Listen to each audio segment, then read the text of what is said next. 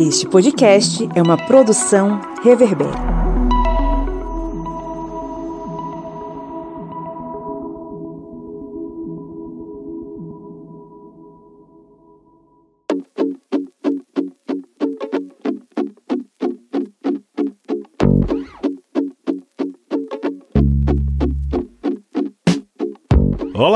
Ouvintes! Bem-vindos mais uma vez ao seu programa semanal, a Minipédia, sempre aqui com a missão de fazer os seus neurônios funcionarem na velocidade da luz com conteúdos ligados às ciências humanas. Eu sou o professor Pablo Magalhães e, como sempre, eu tenho aqui os meus queridos guerreiros, a senhora Joyce Oliveira. E aí, historiantes, tudo beleza? E o senhor Kleber Roberto. E aí, pessoal, beleza? Estamos hoje unidos aqui mais uma vez, né, unindo os nossos poderes para falar sobre o que, dona Joyce? Hoje nós vamos falar um pouco, né, sobre o folclore brasileiro, né, sobre diversas formas em que eles são apresentados. Pois é, pessoal. Não é herói da DC não e nem da Marvel não. Não é a Vingadores e nem Liga da Justiça. São os super poderosos personagens do nosso folclore. Isso mesmo. O folclore, acho que o mais o folclore mais inclusivo de todo o universo, porque tem indivíduos com diversas características bem peculiares. Hoje é dia de a gente falar sobre o nosso folclore, hoje é dia de falar sobre as nossas referências, né, mitológicas, nossas referências populares, entender um pouco sobre sobre o que é esse folclore e como a gente pode conceituá-lo à luz das pesquisas acadêmicas. Mas vamos falar sobre isso daqui a pouquinho. Aguenta só um pouquinho porque a gente tem que passar aqui alguns recadinhos para vocês.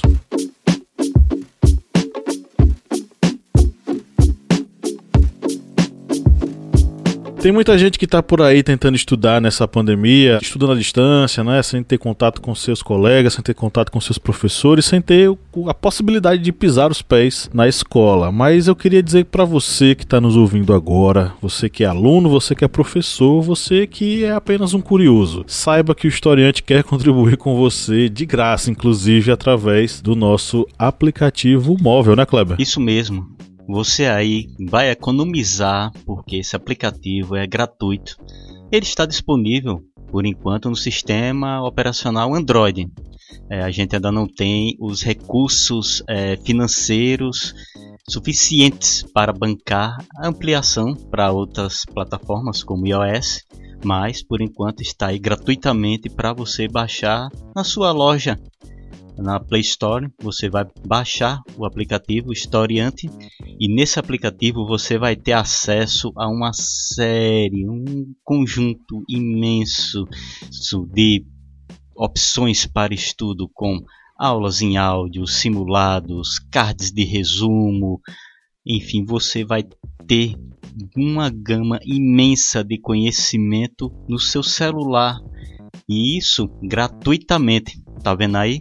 Mais barato que ações aí da Petrobras, né? Que depois aí que Petrobras virou mais uma, mais uma parte do exército brasileiro, a ação só vai, só faz cair, né? Parece o Vasco. É isso aí, acesse nosso aplicativo, baixe ele na Play Store. Tem muita coisa bacana lá, tem aulas em áudio né? Você colocar o fone de ouvido e conhecer as coisas, descobrir as coisas, né? Com a gente lá fazendo uma breve narração. É um podcastzinho, é uma, uma mini, mini, mini pédia explicando alguns conceitos históricos para vocês, né? Das ciências humanas como um todo. Tem também simulados, tem cards de resumo, tem é, apostilas, tem uma carrada de coisa lá para você estudar, bem levezinho, né? cabe qualquer celular. Baixe e desfrute desse conteúdo feito com muito carinho para te ajudar a estudar. E se você né, já usa o aplicativo, já escuta o podcast e já meio que se sente de casa, toda vez que a gente posta um conteúdo novo, você vai lá correndo para dar play porque você já se sente de casa, saiba primeiro que você tem a chave de casa e segundo, saiba que você pode nos ajudar a manter esse projeto funcionando, né, Joyce Oliveira? Justamente você jovem, você jovem professor, você aluno, você que gosta do historiante, você que quer ficar mais perto da gente, sentir uma vibração especial, você pode nos ajudar lá no Apoia-se com apenas quatro reais, que hoje você dificilmente compra até um litro de gasolina com quatro reais. Você pode né, ser um dos apoiadores do Historiante. Você vai ter conteúdos exclusivos, né? É, vai também vai participar dos sorteios de livros com os nossos parceiros. E é só você ir lá no apoia-se.e barra historiante. Só 4 reais, gente? O link tá na descrição desse episódio, né? Clique aí enquanto você nos ouve, não vai sair, vai ficar, vai continuar aí rodando aí o, o episódio. Clica aí, vai lá e seja um, seja um apoiador né? Seja um apoiador, uma apoiadora. Tem muita coisa bacana lá que você vai ter acesso, além de conhecer a gente pessoalmente. Pessoalmente não, virtualmente, né? Porque não tem como a gente se conhecer pessoalmente, a não ser que você esteja em Juazeiro Petrolina ou você esteja, né, aí em São Luís do Mar. Você tá em São Luís, né, Joyce? Justamente, aqui na Ilha do Amor. Isso mesmo, na Ilha do Amor. Na é. terra que o pessoal dança reggae juntinho, um abraçado com outro. Eu nunca vi isso, não consigo conceber. É uma delícia. Vai, você que está ouvindo a gente, joga aí no, no Google, né? É, reggae maranhense e veja como as pessoas dançam. Dança todo mundo agarradinho. É uma coisa diferente e Joyce já disse que é gostoso. Ok, então seja um apoiador, apoia.se barra conheça-nos e acesse um conteúdo exclusivo bacaninha para você. Tem a conversinha com o Márcio Fabiano, tem os podcasts secretos, tem as, os mini cursos exclusivos lá, tem vídeo meu, tem vídeo de Kleber, tem vídeo de Joyce, tem uma porrada de coisa, além de participar do nosso sorteio mensal de livros, que é um dos sorteios, é o sorteio mais disputado do mundo, mas que apoiadores sempre têm primazia tem prioridade, né? Então, apoia.se barra historiante, clique no, no link na descrição desse episódio e vá lá. Vamos para nossa pauta agora.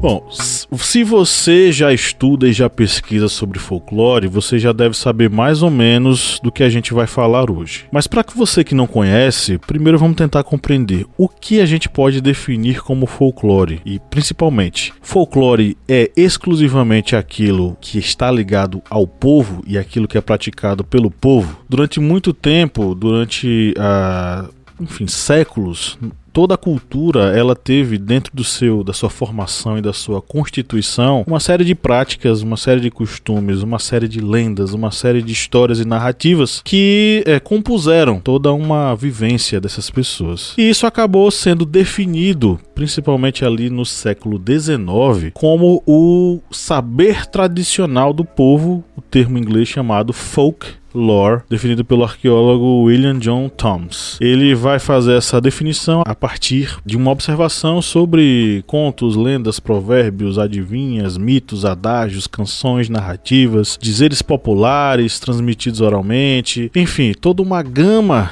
de representações e de manifestações do povo foram observadas pelo Toms e ele acaba definindo isso como o saber tradicional do povo ou folklore, naquilo que ele chama de antiguidades populares. Essa perspectiva ela vai ser utilizada, vamos dizer assim, em maior ou menor grau, maior ou menor escala, com mais criticidade ou menos criticidade até hoje, no modo como a gente entende o que é, o que é ou o que são as manifestações da cultura popular. E principalmente aquilo que nós definimos como folclore. Quando a gente fala folclore, muita gente lembra, ah, são as lendas. Aí a galerinha tá assistindo aí a série Cidade Invisível no Netflix, que tá muito bem avaliada, inclusive 4.9 avaliação lá no Google. Tá alta pra caramba. Que é uma série que tá trazendo aí algumas lendas populares, principalmente lendas afro-indígenas. E o pessoal tá curtindo porque durante muito tempo o folclore foi relegado a aquela coisa que. Ah, coisa de criança, coisa que aprende na escola. E agora transformou-se numa série onde esses personagens estão inseridos aí em contextos contemporâneos. E a galera tá ficando arrepiada. E eu tô sabendo que tem gringo até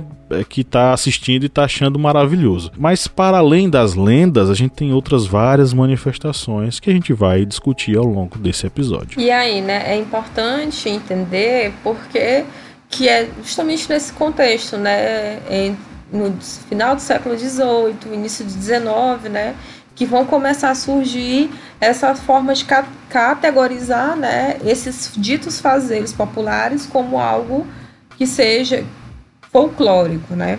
É, vamos relembrar aqui que a gente está falando de um período onde há ascensão da burguesia e eles e esses burgueses eles vão construindo outros valores, né? São valores ligados à questão do, do conhecimento, é, do carreirismo, de ter uma vida baseada numa carreira, né? E aí, nós temos dois, dois polos que são importantes nesse contexto, que um deles é a França, né, que vai cunhar o conceito de civilização, né?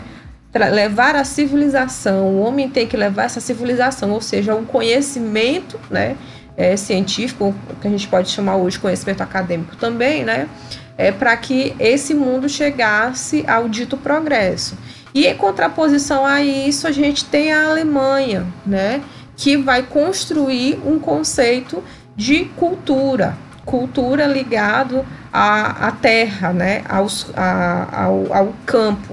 E aí você tem dois modelos principais, né, que vão falar, né, a França fala sobre a civilização, ou seja, sobre o conhecimento, e a Alemanha vai falar sobre a cultura, ou seja, aquilo que era, né, botar entre aspas aqui, nativo daquelas populações, os nativos, é, o que era é, o que era comum daqueles camponeses, como por exemplo, né, o que a gente chama de contos de fada, né, hoje que são, eram contos que pertenciam ao antigo regime, ao absolutismo monárquico lá na Europa, mas que hoje nós conhecemos eles fora do seu contexto original, né?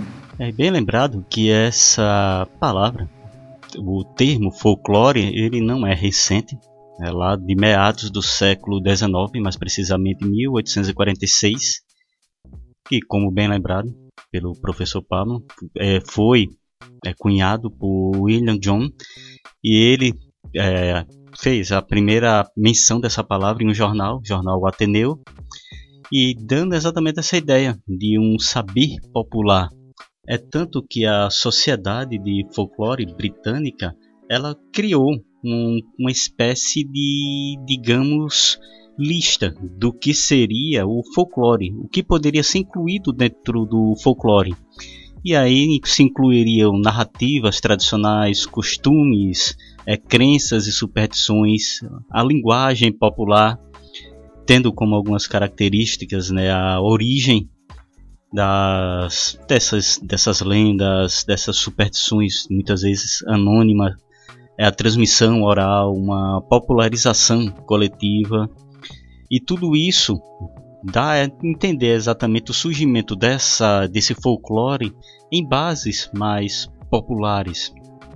E lembrando que muitas dessas lendas, dessas, desses personagens do folclore, eles foram surgindo muitas vezes com a intenção de dar uma lição, dar uma aula sobre como viver em um determinado local as lendas que foram adaptadas pelos irmãos Greens, que foram pesquisadores do folclore europeu, dentro desse folclore europeu, as lendas eram, digamos, um pouco mais é, sangrentas, não tinham tantos príncipes encantados, é, as, muitos finais não eram finais felizes. Eles adaptaram para uma linguagem mais, é, mais palatável, o Walt Disney foi lá e disse: opa, isso aqui é bom, vou, vou ainda adocicar mais essa lenda. Mas se você for para a lenda, sair da lenda, digamos, Nutella e for para a lenda raiz, na lenda raiz, nesse folclore raiz, vai parecer muito mais um filme de terror com um final triste muitas vezes do que aquele final em que o príncipe beija a princesa e todos vão, feliz, vão viver felizes para sempre. Não é bem assim não. O folclore ele tem as raízes muito mais é, educativas no sentido mais duro, porque a realidade no período do surgimento desse folclore era uma realidade muito dura. Tem uma, uma discussão, inclusive, sobre essa questão do folclore ser popular, não ser popular e o que era esse saber popular, né? É, no Brasil nós tivemos dois momentos fundamentais, que foi em 51, quando teve um congresso do folclore, onde foi escrita a carta, a carta do folclore brasileiro, e teve um segundo evento em 54, né, em São Paulo. E aí, é, o, o, que é que eu preciso ilustrar em relação a isso? E, a, esses dois eventos eles tentaram compreender o que era o folclore a partir de uma base, o primeiro deles em 51, a partir de uma base um pouco preconceituosa, né? Nesse momento existia muito do positivismo, da filosofia positivista na, nas perspectivas em torno da, dos estudos sobre folclore. E o positivismo ele trabalha com a ideia de progresso, o progressismo, onde a civilização branca é o ponto final, é o ápice da, da civilização. E aí ele, eles observavam o folclore como uma coisa atrasada, uma coisa primitiva, né? Muito baseado também na questão da teoria evolucionista, da onde derivou o pensamento eugenista aquela coisa, pô, o branco ele é, ele tá avançado porque ele é razão, ele é ciência, enquanto indígenas e pretos eles são atrasados porque eles são supersticiosos, eles são atrelados às culturas antigas. Então, olhar ao folclore nesse momento ainda estava muito baseado nessa visão aonde a cultura ela era vista, a cultura popular ela era vista como uma coisa antiga, atrasada e a ciência era o ponto alto, o ponto enfim, mais é, o auge da civilização, da, da, modernidade. Então você vai ter aí o folclore sendo um, um, estudo sobre as manifestações do que é antigo, do que é passado, tendo como base principalmente essa questão da tradição oral. E aí vem muito a, a definição que vai acontecer em 51. O que é o folclore? É aquilo que é transmitido através da oralidade. Então se você for parar para pensar, tudo que não for oral não é folclore. Aí você pensa, bom, mas o artesanato não, não se não se enquadra em folclore, poesias, é, contos, repentes, tudo isso que é escrito, vamos dizer assim, tá fora do folclore porque não é tradição oral. E aí em 54, quando vai ter o, o outro, é, o segundo evento, né, do folclore para definir o folclore, aí vão acontecer algumas alguns debates, algumas observações e algumas contribuições né, em torno dessa questão, sendo o folclore ou como eles costumavam chamar na época, né, o fato folclórico passa a ser não apenas aquilo que é na camada popular, mas também tudo aquilo que pertence também à camada entre aspas civilizada, porque não existe para eles, né, na definição lá em 54, não existe uma linha completamente divisível entre o que é erudito e o que é popular. Essa relação entre erudito e popular está em constante transformação, em constante contato uma coisa com outra, a tal ponto que o popular e o erudito não conseguem nem se distinguir. E o folclore está nisso, nessa relação ambígua e complementar do que é tido como erudito e do que é tido como popular. Então o fato folclórico ele passa a ser manifestações tradicionais, mas que extrapolam essa questão apenas cultural, apenas popular, sendo também atribuído atribuída às questões, às camadas mais, entre aspas, civilizadas da sociedade, né? O Florestan Fernandes, ele vai se manifestar contra essa visão elitista, né, dessa coisa das classes altas e tal, num livro chamado O Folclore em Questão, que ele vai debater essa coisa, né, do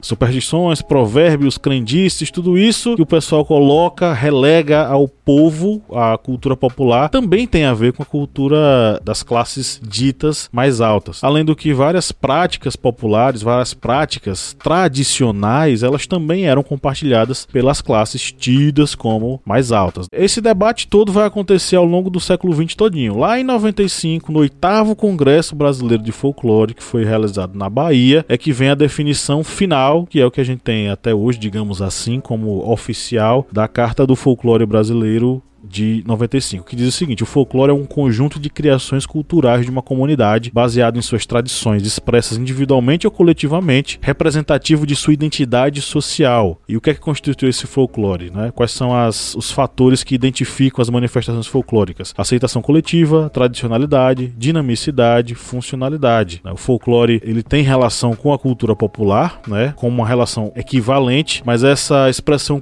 essa expressão cultural popular, ela ainda sendo singular, ela tem a ver com toda uma sociedade, seja ela das classes menos favorecidas, seja ela das classes mais favorecidas.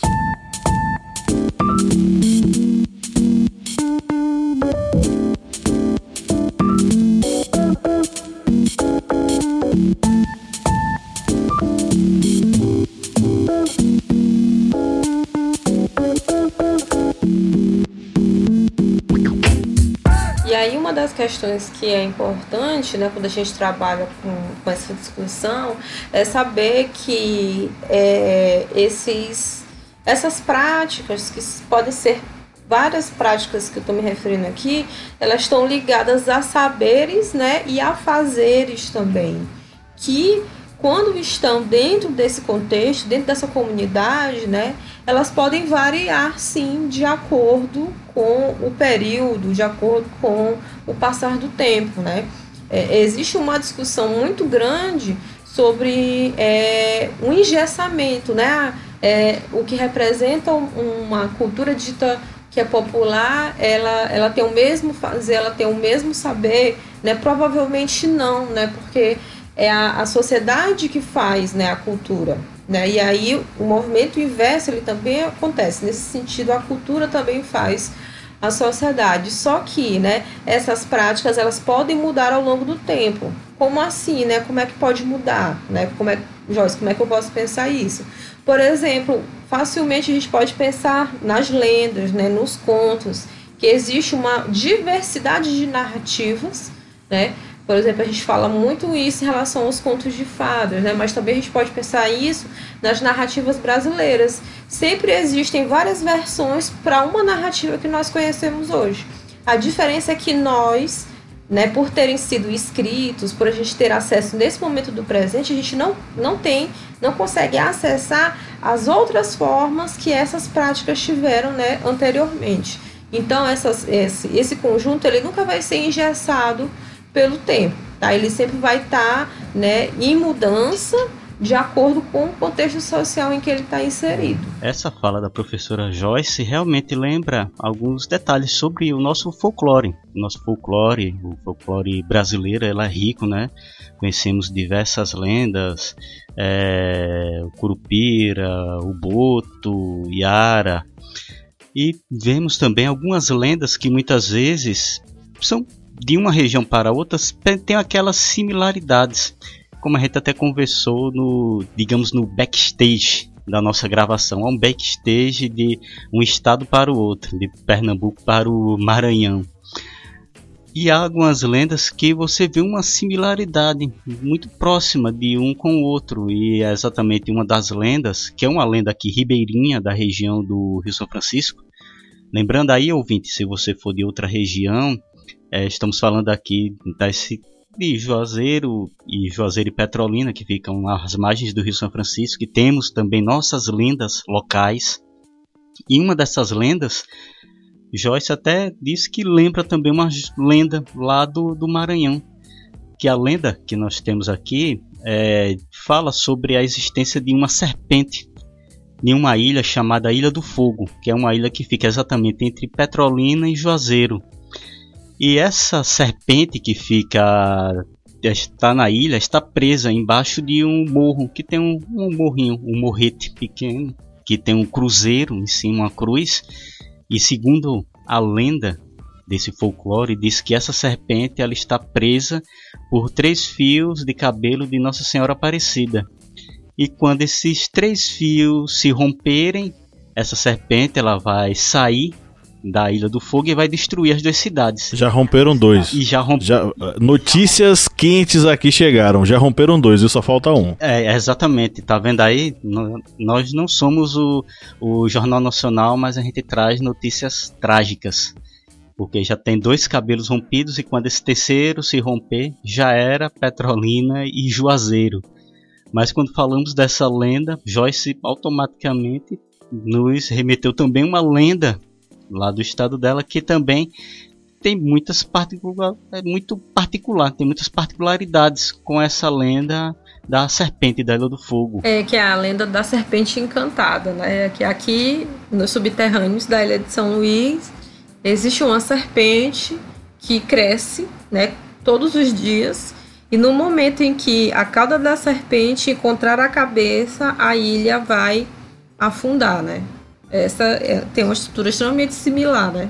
Pois é, a gente tem essas conexões aí. É interessante também que outras lendas possuem algumas conexões. Por exemplo, a lenda da Mãe d'Água. A gente tem algumas versões em algumas regiões. Aqui na, no Vale do São Francisco a gente tem a Mãe d'Água do Rio São Francisco. Inclusive, o próprio Rio São Francisco é uma entidade é, mágica também. Ah, e um dos seres que habita o Rio São Francisco é a mãe d'água. Quem compila essas histórias é, de uma forma maravilhosa é o Câmara Cascudo, né? Na verdade é o clássico, ou o grande clássico é a compilação de, de, de, de contos feitos pelo Câmara Cascudo, que é um, um, dos maiores folcloristas aí brasileiro. E aí você vai ter aí a, a mãe d'água que é um ser mágico, né? Com propriedades mágicas, que em algumas variantes é uma mulher que habita no fundo das águas, seja a água do rio, seja a água do mar, mas com mais recorrência nos rios, e em outras versões é uma mulher metade, metade mulher, metade peixe né, que habita os fundos das águas. A gente pode ter algumas conexões aí, por exemplo, com Iemanjá e na tradição é, afro-indígena, principalmente ali da Amazônia, a gente vai ter a versão da Iara, que vai ser essa mãe d'água ou mãe do mato, ou enfim, essa entidade que os tupis chamam de Si. Então a gente vai ter essa conexão. Mas aí a gente,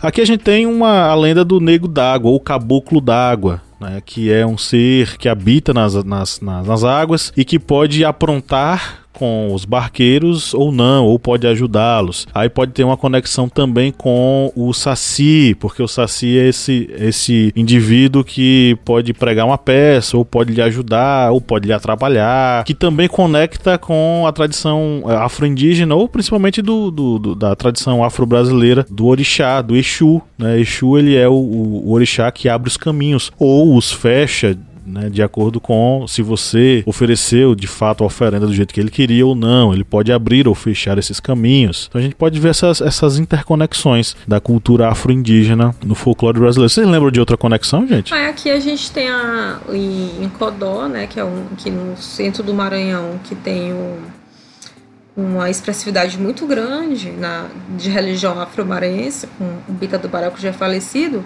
existe a lenda da, de, da, da mãe d'água que carregou uma pessoa para o fundo do rio durante muitos anos, né? E essa pessoa voltou depois com uma pedra e a pedra contava os segredos, né? Os segredos de cura. E aí o Bita teria tomado essa pedra, por isso que ele teria sido um, um grande grande pai de santo, né? Aqui também tem muitas lendas sobre mãe d'água, mas isso vai variando, né, de lugar para lugar. Mas aí é, é importante a gente pensar também, né, que eu fiz isso na da dissertação, por isso que eu vou comentar, que mais do que trabalhar, né, essas lendas, essas narrativas, essas práticas, só no 22 de agosto, né, é, a gente enxergar para a gente pensar dentro da história que essas narrativas, essas práticas, elas são portais de acesso para o passado, como, como Mark Bloch fala, né? Se a gente conseguir fazer a leitura dos signos, né, que existem dentro dessas, desses, dessas narrativas, você consegue fazer um, cons consegue usá-las para poder ensinar, né, a história desses grupos, de, de onde provém essas narrativas. É, isso é fantástico, né? Você conseguir ler e conseguir encontrar os signos e fazer a contextualização para poder dar uma aula, né? Uma aula de história indígena a partir dessas bases, por exemplo, dessas narrativas, dar uma aula sobre cultura afro-brasileira a partir dessas narrativas também.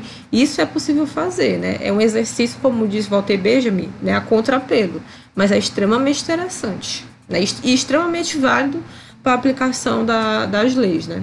É, a gente vê o quanto é rico, né? A nossa, nosso folclore, que tem essas, tem a presença dessas da cultura europeia, cultura africana, cultura indígena.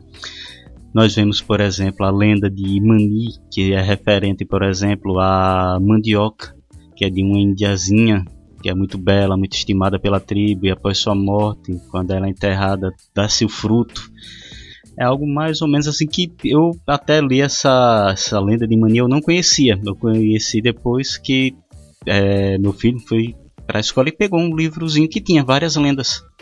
Várias lendas do folclore e tinha essa da, do mani, da mani da Índia, mani que deu origem à mandioca.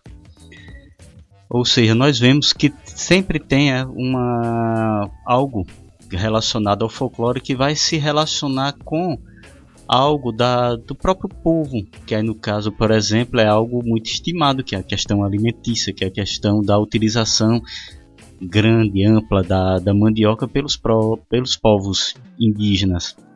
Essa lenda, se não me engano, pelo livrinho era tupi, de origem tupi. E aí nós vemos o quanto é amplo. A gente poderia passar um, uma minipédia, poderia se transformar em uma megapédia com muitas informações, principalmente lá dos personagens, né, de Cidade Invisível, que a gente não vai falar nada aqui, pro pessoal não ficar falando mal da gente, que fica dizendo que a gente dá spoiler. Vocês ficam dando spoiler das coisas, que é isso? A gente avisa, ó, vai ter spoiler. Agora não teve spoiler. Mas se vocês quiserem, futuramente pode dar spoiler aí à vontade e depois vocês podem ir lá ficando se reclamando. Ah, mas vocês contaram tudo até o final é vida que segue. É, o panteão folclórico brasileiro é, é, muito rico. Você tem desde seres metamorfos, por exemplo, seres metamorfos é, que receberam alguma punição, alguma, algum feitiço, é, tipo a mula sem cabeça, é, que eram mulheres que transgrediam alguma norma de fé ou alguma norma enfim, social e acabavam sendo amaldiçoadas. Tem, tem muita. Aqui na região, na verdade não sei, é porque eu e Kleber a gente é e não é da mesma região, né? Mas na minha localidade dizia-se que a mula sem cabeça eram mulheres que tinham é, relações com padres. Elas eram amaldiçoadas à noite quando se transformavam em mula sem cabeça e saíam galopando é, botando fogo pela cabeça, né, no lugar da cabeça, é, pelo mato. É, a tradição do boto cor-de-rosa, que é outro ser metamorfo. O boto é, se metamorfoseia como homem e visita festas é, para seduzir as mulheres e, e, ter filhos com elas, ter relações com elas. É, na, no Amazonas tem uma, uma tradição chamada de os filhos do boto, né, que são mulheres solteiras que acabam tendo seus filhos sozinhas é, e eles seriam filhos do Boto, entre aspas, né? O pai vai lá, faz o filho que some. Então, talvez o Boto Cor-de-Rosa seja a alegoria do pai que não assume seus filhos. Não sei. É, entre outros seres, né? O, o, Curupira, o Boitatá, que é uma cobra de fogo, né? Que habita nas, nas florestas e que atacavam pessoas que, que é, que iam incendiar as florestas, né? Ela, ela, defendia a floresta. No final das contas, muitos desses seres que habitam nas, nas florestas, eles são guardiões, eles são uma espécie de defensores das matas. É, e claro, tudo isso com essas referências afro-indígenas muito fortes, mas também com algumas umas pitadas da cultura europeia aqui ou acolá também, né?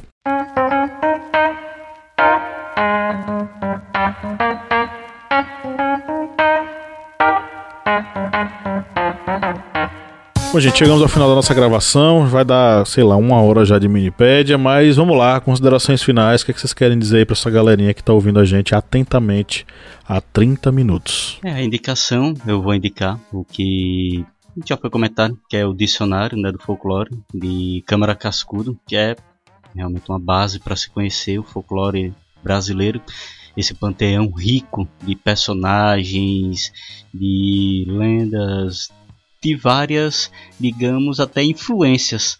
Uma coisa que eu tava pensando é: será que é, The Walking Dead, aqueles zumbis, eles não são, é, não são, digamos, é, tem alguma influência com a nossa lenda do corpo seco? Não sei, fala aí a lenda. Que o corpo seco é aquele cara que fala de um homem que batia na mãe, ele morre e é rejeitado por Deus, o diabo, ele fica andando na terra, ele apodrece, fica podre, porque ele é rejeitado, ele é rejeitado. E ele possui muito ódio. Será que The Walking Vamos lançar Dead uma série Corpo Seco pra é competir com Walking Dead, cara. É, ó, tá aí. Netflix, ó, faça o Pix, faça o Pix e a gente deu a ideia, viu? É, direitos autorais. Quer nem saber. A gente manda a chave e vocês transferem. É dizer para vocês observarem, né, de outra maneira essas práticas, essas narrativas, porque elas são complexas, né, elas podem ser lidas de outra maneira. É porque como a gente é educado de uma forma, a gente não as observa não, e não as lê de uma forma, né, que demonstre quanto elas são complexas, né. E é para vocês terem mais ou menos uma noção, né, de, de lendas do Maranhão. Tem uma série de filmes aqui que faz muito sucesso chamada Moleque Té Doido, né? É justamente assim, Moleque Té Doido. Tem disponível no YouTube, né? E aí tem uma coleção de várias lendas que fazem parte aqui, né, do, do contexto maranhense. É, lembrando que a gente falou muito aqui de lendas e tal, mas folclore né, não necessariamente são as lendas. As lendas estão dentro da, do folclore, os seres míticos estão dentro do folclore, porque o folclore abrange várias outras manifestações. Manifestações é, rituais, como a religiosidade popular, manifestações de festa, como a festa junina, a, a, o carnaval também, a folia de reis, o maracatu, é, é, o baião, o frevo, a literatura de cordel, todas essas manifestações construídas pela tradicionalidade que são praticadas, né, pela cultura popular, mas não apenas por ela. Né? Irradia dela, mas atinge vários outros setores da sociedade brasileira. Todas essas manifestações elas fazem parte do fato folclórico, né? do folclore que nós praticamos, do folclore brasileiro. Então é isso, galera. Um grande abraço a todos vocês que nos ouviram até aqui e tchau, tchau. É isso aí, galera. Até a próxima, viu? E vão assistir o filme. Valeu, pessoal. É isso aí. Curtam a cultura brasileira.